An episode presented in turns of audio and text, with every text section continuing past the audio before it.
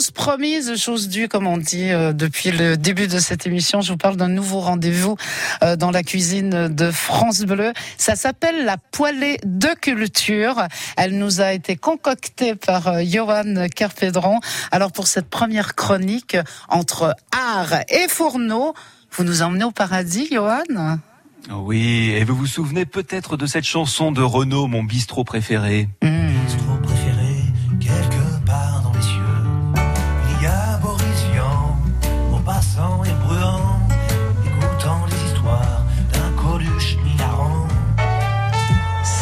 C'est là, c'est là que je vous emmène à la table de ces personnalités dont beaucoup disparu ces dernières semaines, dont Guy Bedos qui pensait pourtant être le seul à pouvoir enterrer Michel Drucker.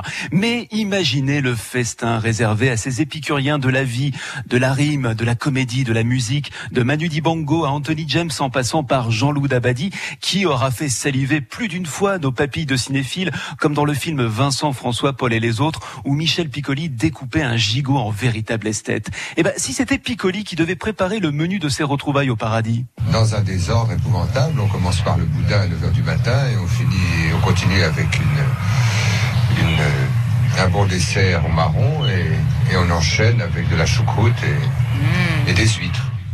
C'est vous dire la grande bouffe qui se prépare là-haut. Et quel plan de table Little Richard, Max von Sydow, Tony Marshall retrouvant Elvis, Romy Schneider ou Philippe Noiret dont le savoir-vivre se marierait parfaitement au savoir-faire savoir -faire, pardon, de grands chefs. Oui, je pense bien. Nous avons quelques chefs euh, qui viennent de grandes maisons et qui nous soignent les choses de façon tout à fait courtoise et efficace. Hum, ça promet. Et tenez, pourquoi pas servir, Carole, cette recette de circonstance Le ciel et terre. Un plat de volaille, de pommes de terre farineuses ou pommes en quartier si on troque la saucisse de poulet pour du boudin noir. Un plat à damner le facétieux Moricante ou à dérider Robert Herbin, même avec Jean Rochefort en rabat-joie face à Jean-Pierre Mariel. Qu'est-ce que t'as? J'ai pas faim. En voilà une excuse. Si barbouillé. Eh ben débarbouille-toi, la tuborg c'est fait pour ça. Il y a rien de tel pour s'en mettre la bouche à neuf.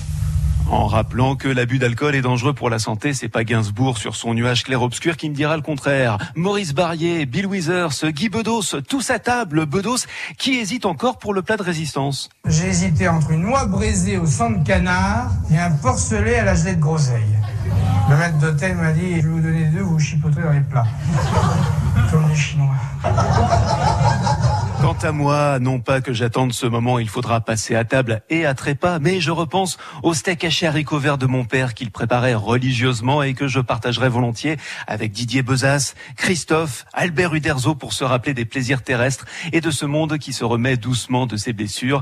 Alors, à bientôt les artistes.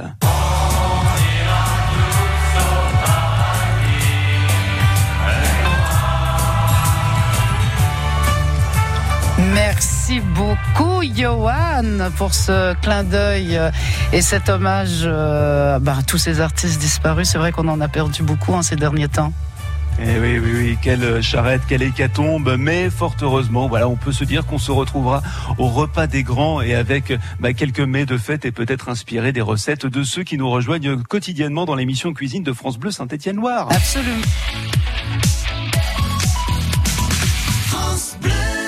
Et Vlan.